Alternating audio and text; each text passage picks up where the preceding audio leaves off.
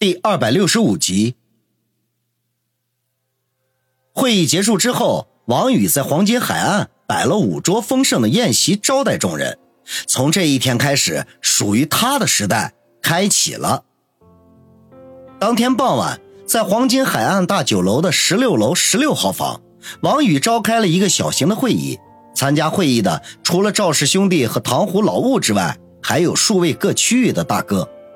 而令人惊讶的是，会议当中还多出了一位美女，那就是朝阳公司总经理杨思思。杨思思的美貌令所有人都侧目，可是当得知了她的身份之后，却再不敢心有邪念。众人散坐在一六一六的客厅里，默默的等待着王宇开枪。王宇沉默了良久，终于开口说道：“各位大哥。”对于我今天提出的重分，大家有什么意见？众人面面相觑，心中不免暗想：这王宇在会议室上已经拍板，这现在怎么又旧事重提呀？他打的什么算盘呢？难道是试探我们吗？这每个人心里啊都打着鼓，谁也不敢说话。王宇呢，早就猜到了这个局面，并没有感觉到惊讶，转头对身边的杨思思说：“思思。”你来说说，王宇已经把他接替孙卫良的事情全都告诉了他。虽然他有些排斥王宇涉足黑道，可是却并没有反对。而王宇把他请来，也是事出无奈。朝阳会虽然人多，却没有一个人是他的心腹。他靠着强硬的手段压制众人，这终究啊，他不是长久之计。所以杨思思就给他提出了一个建议。那就是将朝阳会原有的局面打破重组，这样一来呢，就因为利益分配的问题引起内部的矛盾冲突，他便可以趁机利用拉拢和打压的方式，迅速的建立起自己的班底来。只有手中掌握了绝大部分的控制权，才算是成功的上位。杨思思今年穿着十分朴素，看上去就像是邻家的大女孩一样。可是他天生丽质，即便是再朴质的衣服穿在他的身上，那也是瑕不掩纶。他将腰板微微坐直，缓缓的开口说：“道上的事情我不怎么懂，我就说说自己的看法吧。我觉得，一个强大的社团最关键的一点，就是要团结一致，利益均分，使每一个人都可以得到好处。当然，最大的前提是。”你必须为社团做出贡献。各位大哥都是掌管自己的地盘多年，有些人经营的红红火火，日进斗金，而有些人则生活凄惨，食不果腹。这除了个人的能力之外，还有一个最大的问题，就是大家的地盘不同。正因为这样，活得不好的眼红活得好的，大家都是兄弟，都同样为社团出力，为什么会有如此巨大的落差呢？也许短时间里还可以忍受，可是日久天长，积怨越来越深，最后就会爆发出矛盾，与自己的兄弟翻脸。我想这样的事情，诸位大哥都应该经历过吧？杨思思说完，众人都不约而同的点头表示赞同。其实这样的事情一直在发生，只是因为有孙卫良在，才没有上升为主要矛盾。可是，随着孙卫良露出隐退之意，内部的矛盾也在慢慢的激化，甚至，有些人已经在暗地里计划，趁着王宇上位、根基未稳之际，大肆扩张自己的势力，谋取最大的利益。此刻，杨思思的一番话都说到他们的心里去了。大嫂这话说的在理，好处不能总是让少数人占着，你们吃肉总得让我们有汤喝才行。我同意宇哥的重组计划。一个三十来岁、留着寸头、脸上带着一块青色胎记的人大声说道。杨思思白了他一眼，生气地说：“谁是你大嫂？”王宇侧脸望向那人，知道他是城郊的一位老大，叫做罗长江。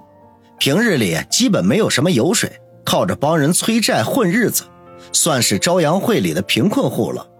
在大厅会议的头一晚。孙卫红已经将朝阳会大大小小的头目都给他介绍了一遍，比如先前冲撞他被扭断胳膊的方明，他早就知道此人的名字，只是当时假装不知道，只不过他是扮猪吃虎而已。罗长江见王宇望向自己，腰板顿时也坐直了。虽然没有继续说话，可是已经摆明了自己的态度，他是要站在新老大王宇这边的。操，罗罗，你当然赞同了，你早就巴不得从乡下回城里了吧？又一个人骂道。王宇将目光转向那人，脑海中浮现了蒋志国三个字。这货是专门在市里几个初高中附近转悠的，他干的勾当那基本上都是与学生有关，比如啊帮学生打架平事利用女学生出卖身体等等，在朝阳会里是最被人看不起的那个。罗长江显然也不待见他，只是瞥了他一眼，也并不搭理。蒋志国自讨没趣脸上有些发烧，讪讪的一笑，低头摆弄起自己的手机来。旭哥，正如大嫂所说，重组有利于我们社团的团结。可是这样一来，恐怕会触碰到兄弟们的利益，使我们朝阳会陷入到动荡当中。一旦发生内斗，很容易给外面的势力制造机会。毕竟这些年，连哥在道上也得罪了不少人。说话的这位年纪不大，绝对不过三十岁，高大帅气，留着披肩的长发，是那种特别招女人喜欢的男人。王宇知道此人叫郑飞。算是这些人里面的后起之秀，他本来是卫子的手下，不但打架是把好手，脑子也很灵活。孙卫红向他介绍的时候，着重推荐了此人，暗示王宇此人可以接替卫子的位置。王宇上下打量了郑飞，后者表情淡定，显得十分坦然，丝毫没有躲避王宇的视线。两人对视了半天，王宇才展然一笑，点头说道。郑大哥的顾虑我也想到过，不过这并不是不可以解决的问题。也许重案组会导致我们兄弟之间闹些矛盾和冲突，可是要有人想打我们朝阳会的主意，我相信大家一定会团结起来，一致对外的。我这个人做事只奉行一个原则，那就是兵来将挡，水来土掩。王宇说的如此强势，郑飞眼中不由得一亮，原来宇哥心中早就有了计划。那我们就全力支持吧，小郑，你还代表不了大家。没想到郑飞话音刚落，一直保持沉默的赵氏兄弟居然开口了。说话的是老大赵光汉。郑飞微微一笑，不敢反驳，毕竟赵氏兄弟此刻在朝阳会的地位仅次于王宇。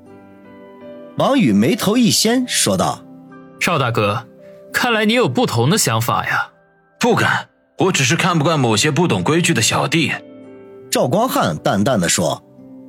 王宇想要为郑飞辩护几句，没想到郑飞却已经站了起来，向赵光汉一躬身说道：“赵老大，对不起，是我不懂规矩，愿意受罚。”赵光汉哼了一声，并不说话。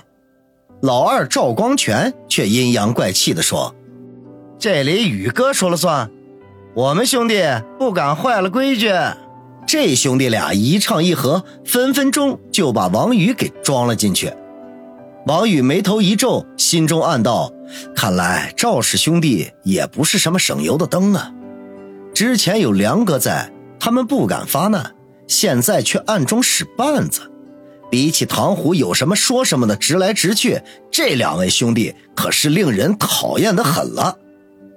正当他思虑如何化解这个危机的时候，郑飞却已经向他看了过来，目光炯炯。